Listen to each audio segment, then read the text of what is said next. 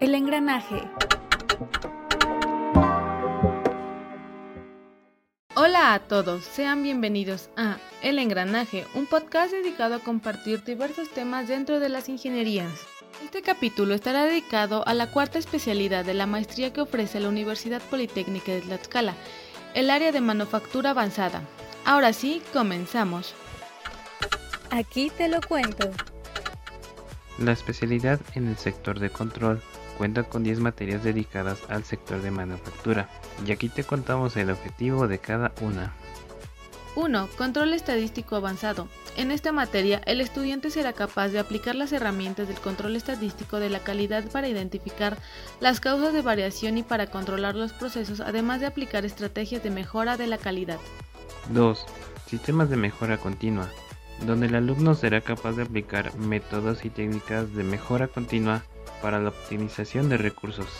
3. Administración de operaciones. Tiene como objetivo que el estudiante sea capaz de establecer la operación de los procesos de manufactura para cumplir con los requerimientos logísticos y del mercado. 4.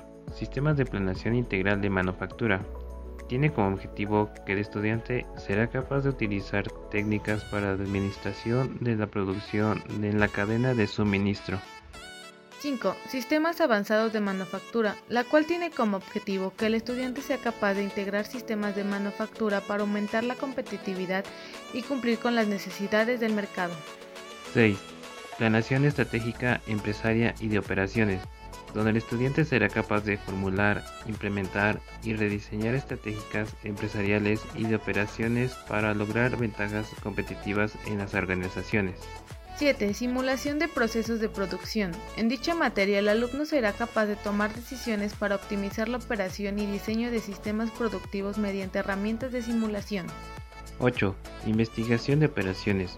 Tiene el objetivo de que el estudiante sea capaz de utilizar algoritmos de programación INA para la optimización de procesos y producción y logística. 9.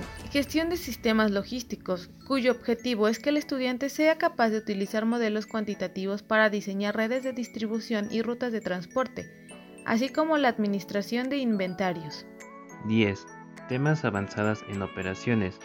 En esta materia, el estudiante será capaz de comprender conceptos que han sido objeto en estudio intensos en los últimos años en el área de gestión de operaciones, tales como las estrategias de innovación, gestión del conocimiento y el desarrollo de empresas esbeltas.